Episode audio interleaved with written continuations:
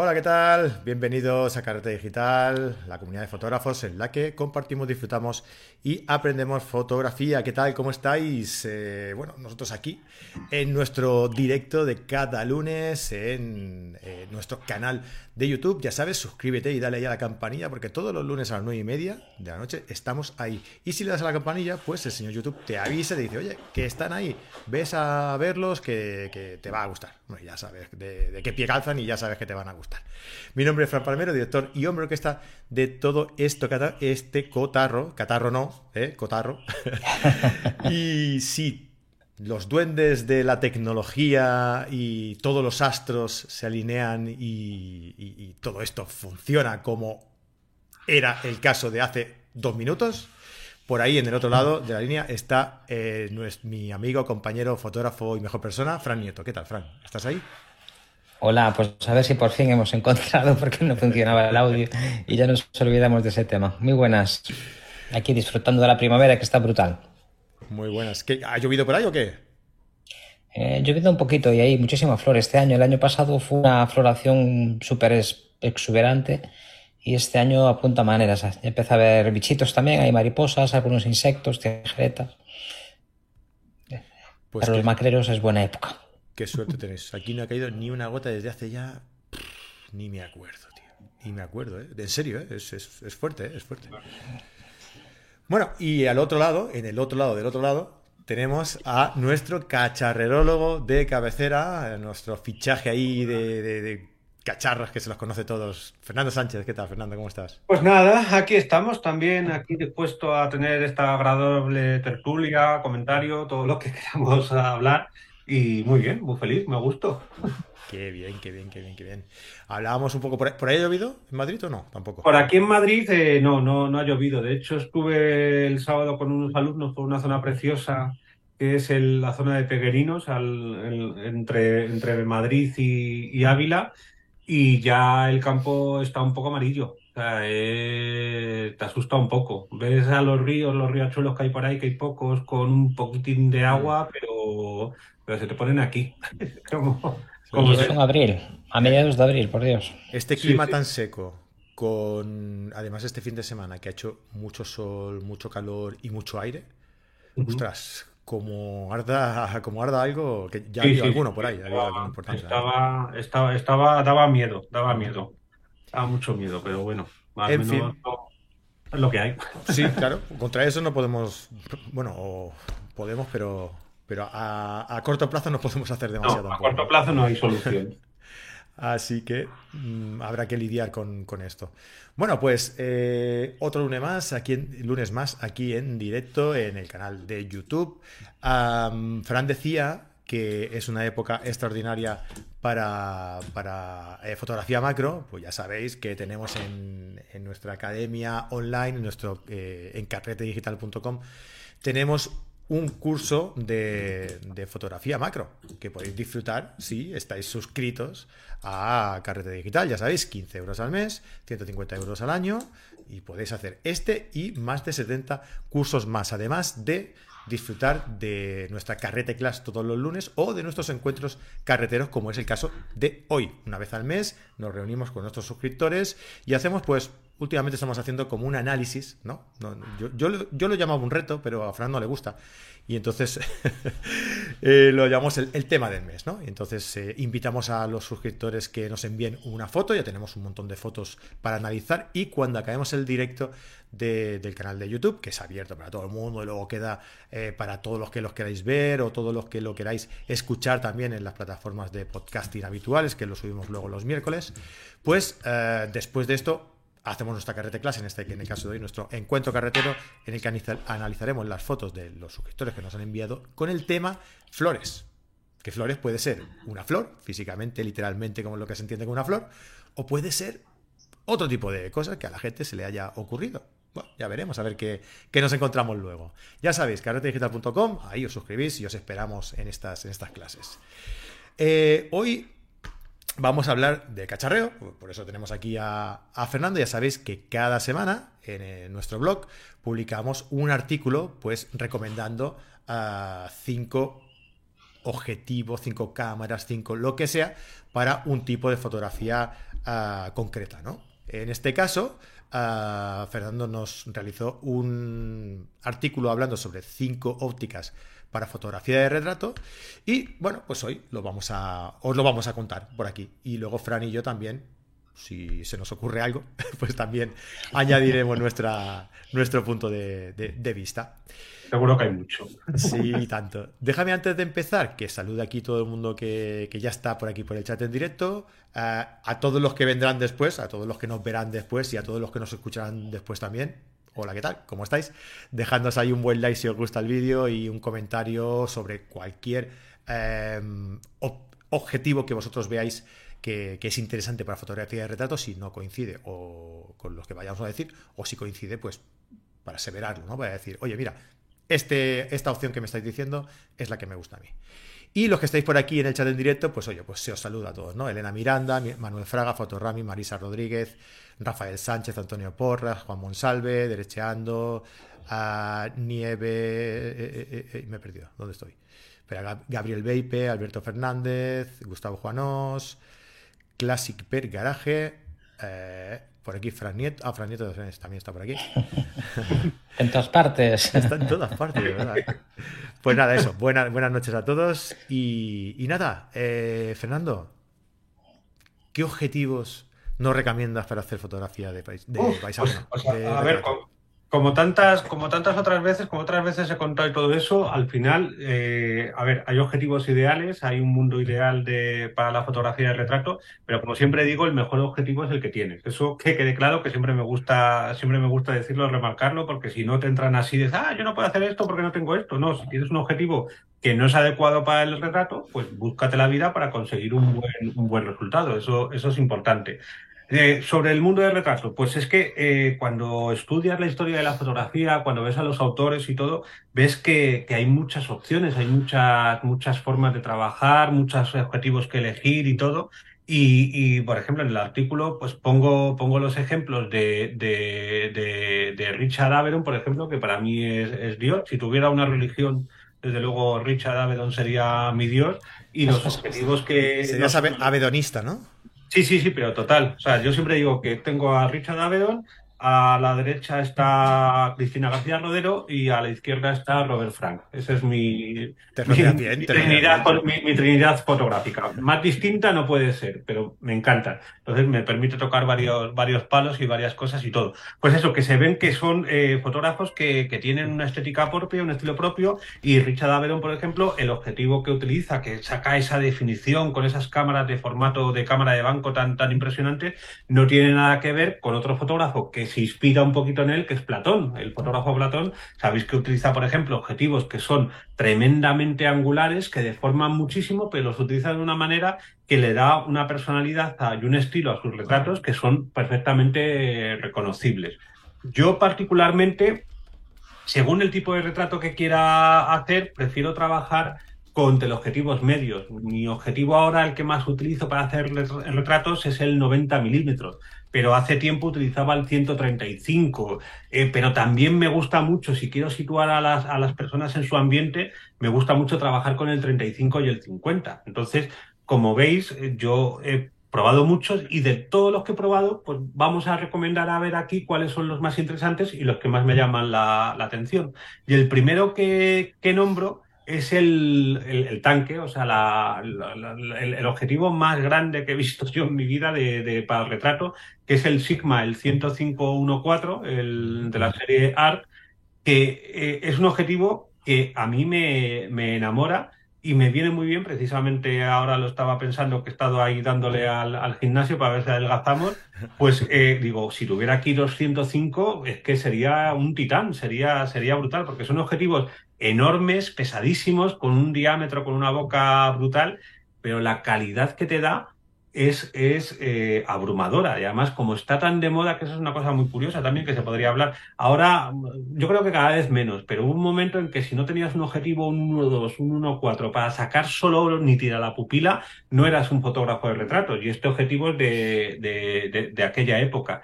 Y la verdad que es que eh, cuando lo he estado probando, he estado haciendo fotografías corporativas con él y todo, es un placer coger esos, esos, esos, esos RAW, esos archivos, ampliarlos al 100% y ver cómo se ve hasta, la, hasta el último pelo de la barbilla y todo, que cuando haces retratos que quieres que sean un poco más de beauty, es un poco crítico porque a la hora de limpiar y hacer la imagen está bien, pero cuando quieres hacer fotografía realista, vamos a llamarla así, eh, que es lo que me gusta a mí, es un auténtico placer porque te saca todo el detalle, es una auténtica pasada. La pega, que es tan pesado que yo jamás lo recomendaría llevar a la calle. Es un objetivo perfecto para trabajar en estudio, desde mi punto de, vista. No sé si vosotros lo habéis manejado, si lo habéis probado, pero eh, es, es si, si pudiera elegir, sería desde luego uno de los objetivos que tendría siempre metido en el estudio, desde, desde luego. Es, es, una joya en lo que respecta a, en lo que respecta a definición y, calidad de imagen. ¿Tú qué crees, Fran?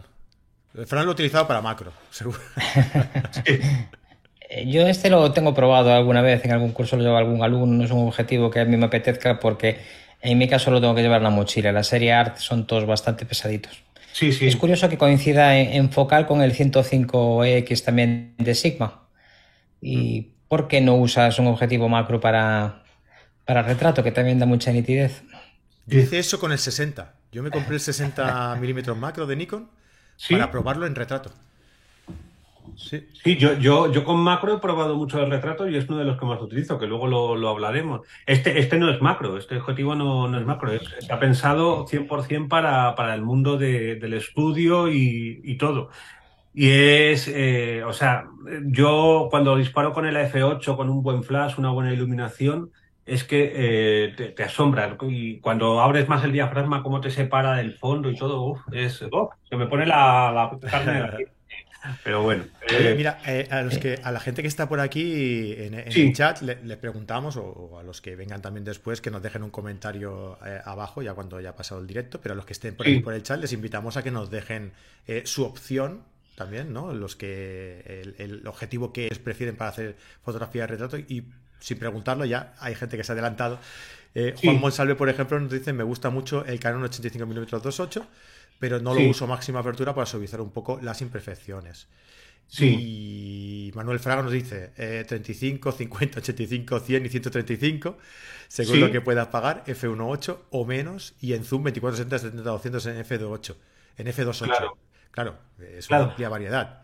Es muy amplia. A ver, yo creo que, eh, o sea, diafragmas muy abiertos para retrato viene bien para separar del fondo y todo, pero yo donde me encuentro más a gusto es disparar entre F4, F5 con 6 y todo. También depende de lo que esté buscando. Si es un fondo blanco y todo, por supuesto me da igual. Pero lo de integrar al, retratado en su ambiente me gusta. en el artículo, por ejemplo, la foto que yo creo que es la de portada o tal, de, de Ana Rosa Alberca, que es una, una grabadora excelente y excelente persona también, ¿de acuerdo? Y gran amiga. Eh, el, hecho de trabajar aquí, yo creo que esto disparé con un F con un F5 con 6 para que se viera su obra detrás, pero utilizado para, para, desenfocar la cortina que había en primer plano y todo, yo creo que crea un ambiente que es bastante interesante y que sitúa muy bien en cómo es esa, en, en esa persona cuando utiliza diafragmas medios. No creo en la necesidad de disparar siempre con diafragmas abiertos y todo. Lo que sí es verdad que muchas veces los objetivos más luminosos son los más caros y son los que en principio, en principio, tienen más calidad óptica. Entonces, para sacar el detalle puede, puede interesar, mm. desde luego. La verdad es que los objetivos así que cierras a 2,8, 4, 5,6, salvo que compares calidades muy, muy diferentes en cuanto a precios, no hay grandes diferencias en nitidez.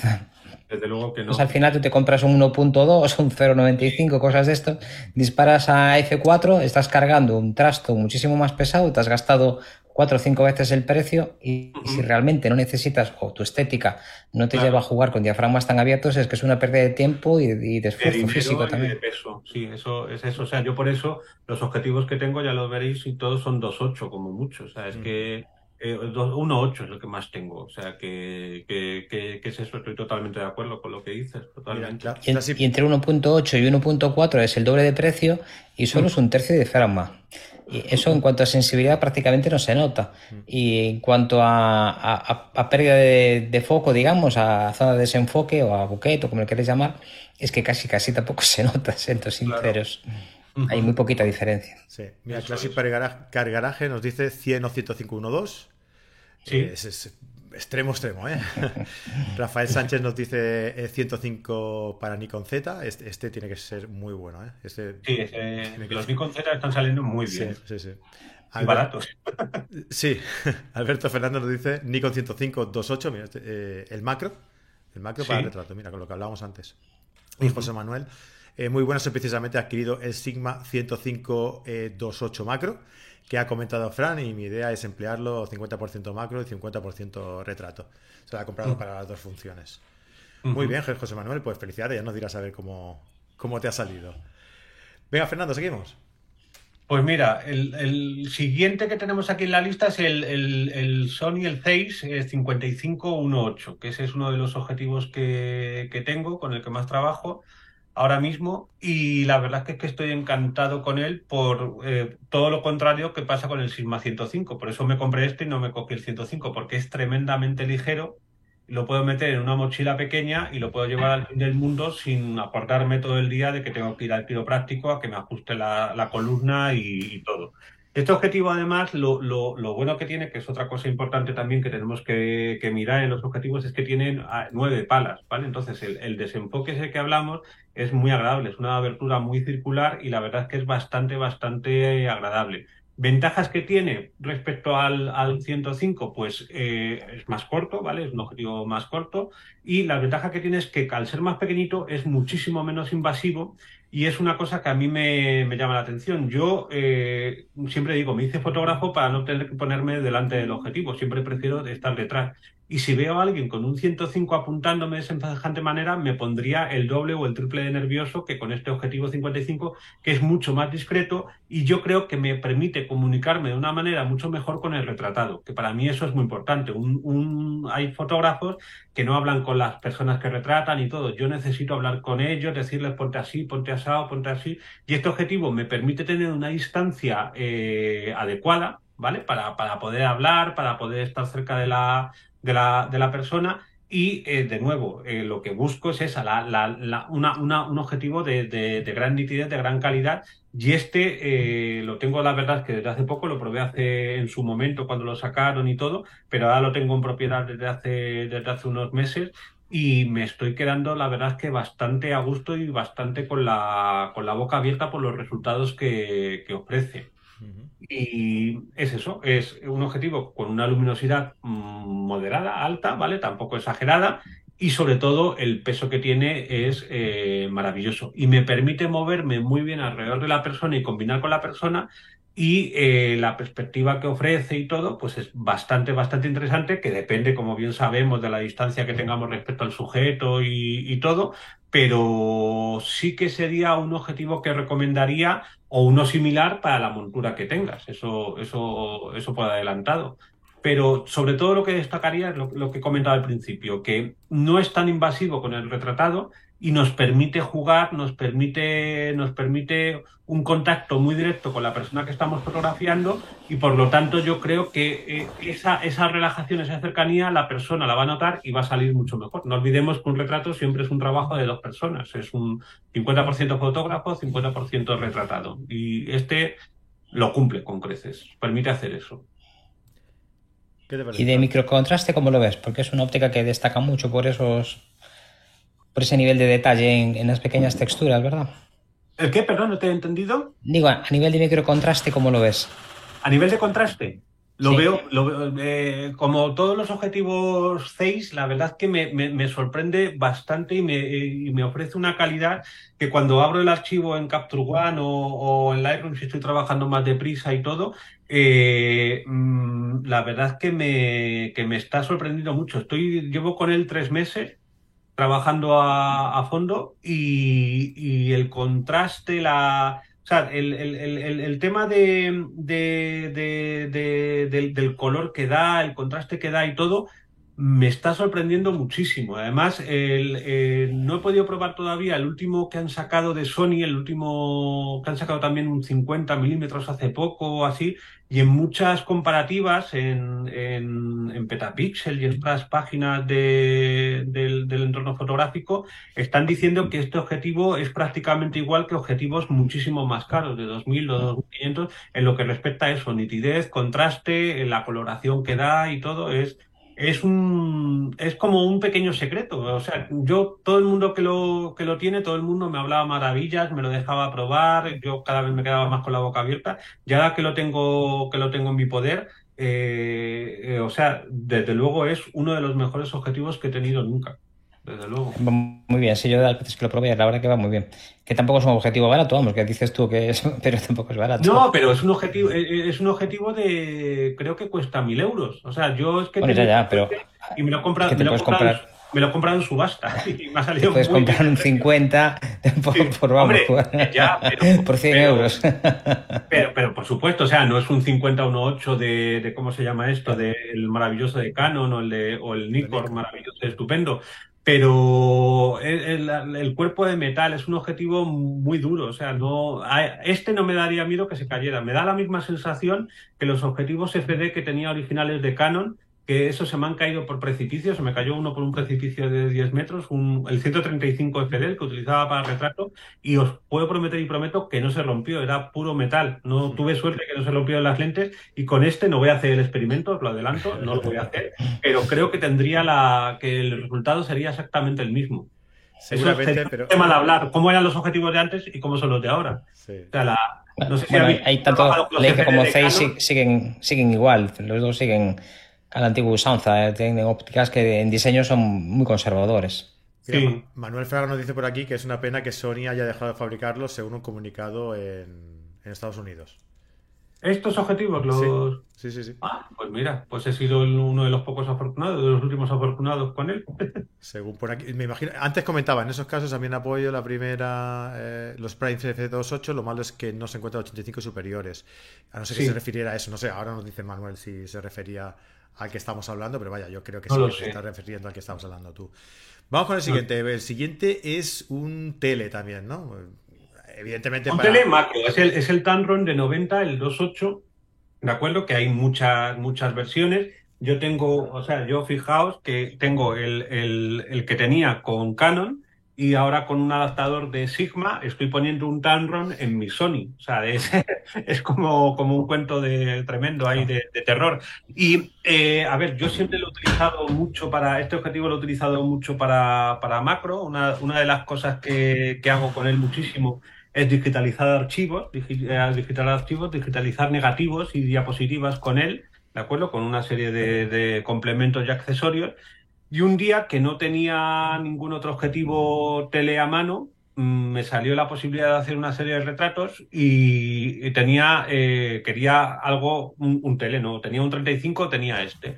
Y empecé a probar este 90 milímetros y, y la verdad es que me sorprendió muchísimo lo bien que responde para, para una distancia mucho más larga del que está, para el que está diseñado.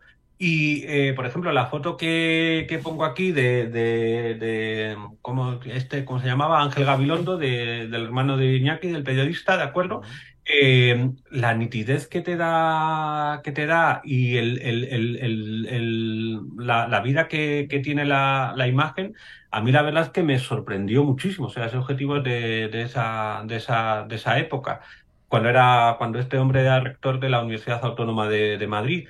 Y, la verdad que, que desde entonces lo estoy utilizando. De hecho, ya está el objetivo dando sus últimos estertores, ya, ya está muy currado, ya está muy trabajado. Ya hay veces que el enfoque manual se nota que, que viene de, de- de tiempo antiguo y todo eso.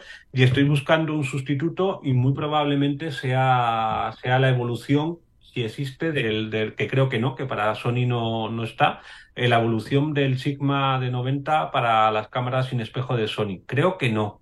Creo que no está. O tú me puedes decir si está. Yo creo que no, tampoco. Una opción que tendrías es el Tokina también de 90 milímetros, que también te Sí. podría. Ese- Es una óptica que también- en, nivel óptico va muy bien las dos.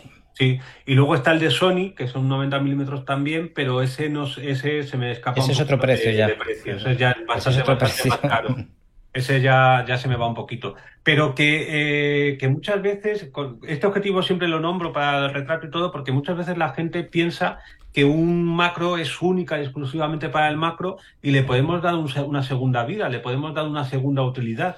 Y, os aseguro que, que, si no os habéis animado a probarlo, que no lo habéis hecho, hacerlo porque os va a sorprender muchísimo. O sea, a mí yo esto siempre lo pongo como el objetivo sorpresa para, para el retrato, porque nunca lo veía que la gente lo utilizara, que la gente lo, usara para estas cosas y, yo desde luego ahora me, vamos, me, reto un duelo con cualquiera que diga que un macro no sirve, un macro largo, ¿vale? Sirve para, para retrato. Funciona muy bien y da muy buen resultado. La verdad es que, que, que, para mí, hace mucho, mucho tiempo, ¿de acuerdo? Estamos hablando de más de 10 años y todo. Fue una auténtica sorpresa porque sinceramente no me esperaba esta calidad para retrato igual que la que tenía en macro. Desde luego no me la esperaba. Con la ventaja de que si quieres te puedes acercar a hacer un gran primer plano del ojo, o de la boca, o del pie de un recién nacido. O, si te cae mal del grano que tenga, o del que sea. es, así, o sea. Espinilla. Es, muy, es muy versátil, o sea, para distancias cortas funciona muy bien, pero vamos, estas fotos a, 2-3 metros es que responde perfectamente. Si no lo habéis probado nunca un macro para estas cosas, os animo que ahora cuando termine el directo y todo, o, y, tengáis ganas, no tengáis sueño, lo probéis, si no ya el fin de semana, por supuesto. Muy bien, y una, focal bastante parecida, pero una apertura bastante mucho más amplia.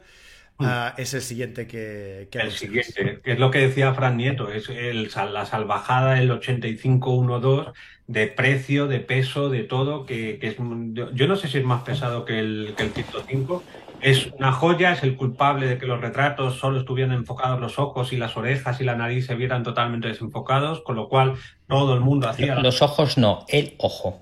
El ojo que los, dos, no, los dos no. El ojo, bueno, no sé que estuviera de frente. Muy, bien específica, muy bien si está un poco en sesgo, ya solo salía uno. De hecho, si estabas cerquita a la mínima distancia de enfoque, prácticamente salía nada más que parte de las pestañas enfocadas, el resto ya no. Sí, sí, sí, como, si te vaya, un poquito, de verdad, las pestañas mm. y, luego ya el, globo ocular ya no.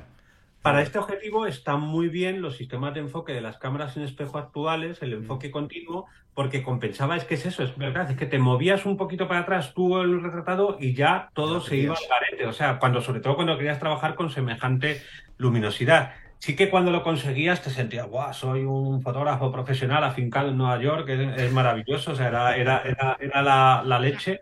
Pero, pero yo creo que es lo que dice Frank, que no es necesario utilizar un objetivo tan luminoso, tan caro y todo, y yo menos, porque, a ver, eh, lo que he dicho, yo trabajo, trabajo con diafragmas medios y la gran mayoría de los objetivos trabajan bien con esas, con esas luminosidades y todo. Yo, vamos, soy un firme defensor, como, como hemos comentado antes, del 50-1.8 de Canon, o sea, a mí ese objetivo me, me, me encanta, así cuando se me rompió, que se me cayó, y ese sí que, de la montura de FS sí que se me descuanjeringó. No, lo que me pasó con ese, fijaos, que no sé si os ha pasado, que le puse el parasol y no sé qué hice que se abrió totalmente el objetivo. Fue como si como si fuera una, una botella, es lo que utilicé. Pero fue con el, con el, con el, con el parasol y se me abrió totalmente. Deja el gimnasio, deja el gimnasio. que no, que no. No el, gimnasio me viene bien. Lo que me hacía es que la, rabia que tenía ahí no la, enfoqué mal con el pobre, con el pobre objetivo de, de Canon. Pero este objetivo, o sea, es una joya, si te lo puedes permitir, eh, cómpratelo, sé feliz y, disfruta de la nitidez y de la calidad que, da. Eh, curiosamente. Y se venden muy baratos de segunda mano. Sí, sí. Si me dieran a elegir, me quedaba antes con el Sigma 105 que con este, fíjate. O sea, me, siento más a gusto con el Sigma 105 que con este objetivo, pero es que este estaba en la bolsa de todos los fotógrafos de retrato y era, y era, y era, y era una maravilla. Por supuesto, también tiene nueve palas, el desenfoque así entonces es más bonito. Cuanto más palas, mejor desenfoque desde mi punto de vista y da una calidad eh, espectacular. Pero yo creo que el precio que tiene eh, hace que se sitúe muy lejos de, mucho del bolsillo de muchos fotógrafos.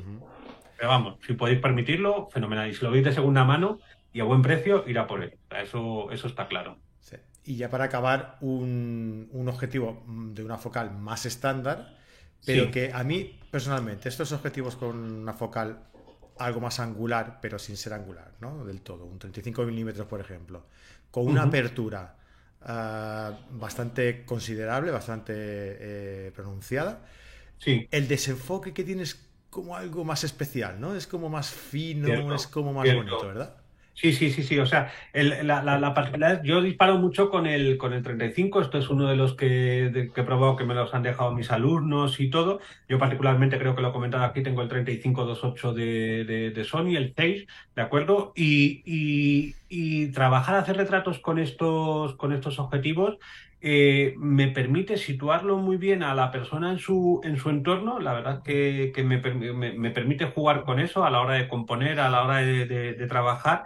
Y, y, ese, y si utilizas un diafragma abierto, es verdad que te separa muy bien, o sea, ya solo por la nitidez y por la y por la y por y por la, la sensación de, sensación de profundidad que da, nos permite eh, aislar muy bien al, al individuo sin, sin, sin, aislarle tan totalmente como un objetivo de focal, de focal larga. Entonces, eh, dicen en los vídeos que vemos por ahí, no, es que los 35 milímetros, que Frank Nieto estará de acuerdo con eso, deforma tal cual, lo que deforma es la distancia del, del, del, del objetivo al, sujeto. Por eso cuando vemos esos, esos ejemplos de focales para, para, retrato y veis cómo se deforma el rostro, cómo se hace más ancho, más estrecho, y entonces demuestran que el 105 es el mejor y todo, es simplemente porque ponen siempre para que la distancia, para que el tamaño relativo sea siempre igual. Entonces, por supuesto, pero un 35 te alejas un, un poquito y es perfecto para retrato, ni deforma ni, ni nada, es la distancia, no, no os obsesionéis con otra,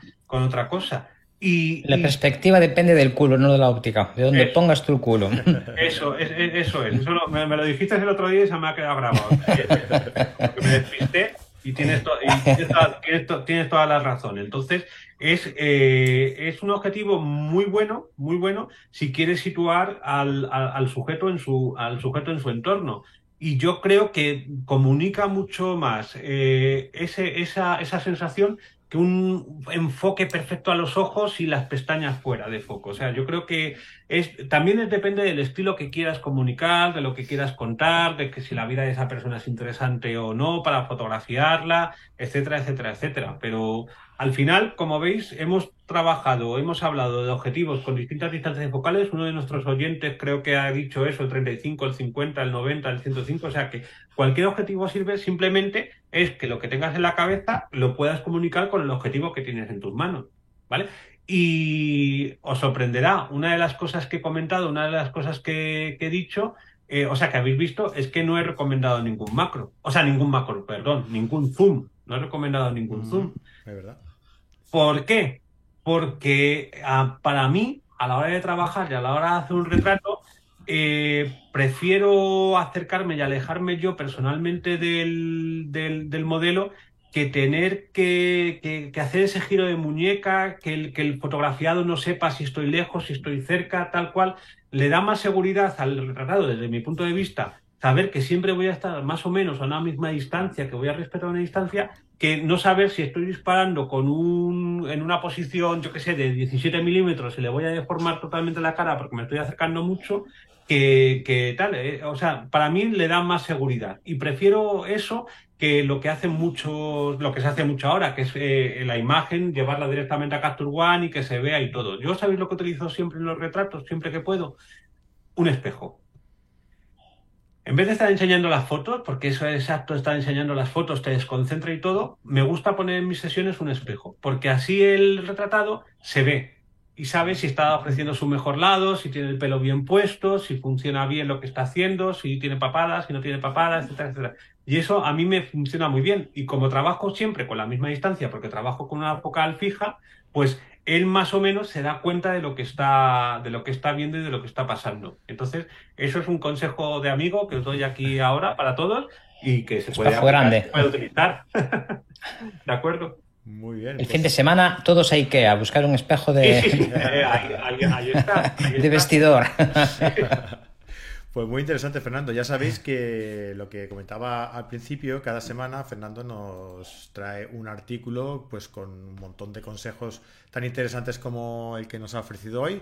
Eh, pues tan solo tenéis que ir a nuestro blog, allí filtrar por equipo fotográfico y tenéis todos los artículos que Fernando nos ha ido eh, compartiendo. Así que a disfrutar de la, de la, fotografía. Fernando, muchísimas gracias por, por tus consejos. Uh, invito a la gente a que nos dejen en los comentarios cuál es o cuál de estos objetivos que has comentado es su favorito o si hay alguno fuera de los que hemos comentado, que seguro que sí, que hay un montón de quería, quería, comentar una cosa que casi nunca caemos en ella cuando hablamos de ópticas y que en retrato es muy interesante. Manteniendo el mismo encuadre, si trabajamos con ópticas más largas, conseguimos menos fondo, porque el ángulo de, de cobertura es más estrechito. Entonces, lo que decía antes con el 35, aunque mantengamos el encuadre, conseguimos bastante más fondo. Esto tiene sus ventajas cuando quieres decir dónde vive esa persona y también tiene sus ventajas si utilizas un objetivo más largo porque te permite aislarlo, por ejemplo, un arbolito que esté otoñal, que nada más que cojas aquí el trocito, te mueves 15 grados y ya tienes pues un edificio y te mueves otros 15 grados y tienes un prado verde. Entonces te permite jugar mucho con los fondos. Y en algunos casos también, en algunas personas que pueden tener los rasgos de una forma o de otra, el jugar con la, con, con, la posición y con la perspectiva, con la compresión del rostro que acerca la nariz a la parte de atrás o que la separa, te permite también pues llevar un poco a esas personas hacia cánones de belleza, si es lo que buscas, o estereotipar algunos rasgos y caricaturizarlos. Es, Son dos cosas que son importantes a la hora de decidirse por una óptica o por otro, porque no todas son iguales. Claro, claro, yo eso lo, también lo, lo hago, lo, lo, empleo, muy, muy, muy genial por, por, la, por la observación, pero también luego juego con la iluminación, para jugar también con esa sensación y para tratar de esconder o tal, o, o entrar dentro de esos cánones de belleza que, yo es lo que siempre digo, a ver, puede parecer un, tópico y todo, pero todas las personas son bellas. Es que, es, que, es que estamos ahí condenados a, no, todos tenemos que ser como Brad Pitt. Pues ya le gustaría ser Brad Pitt ser como yo.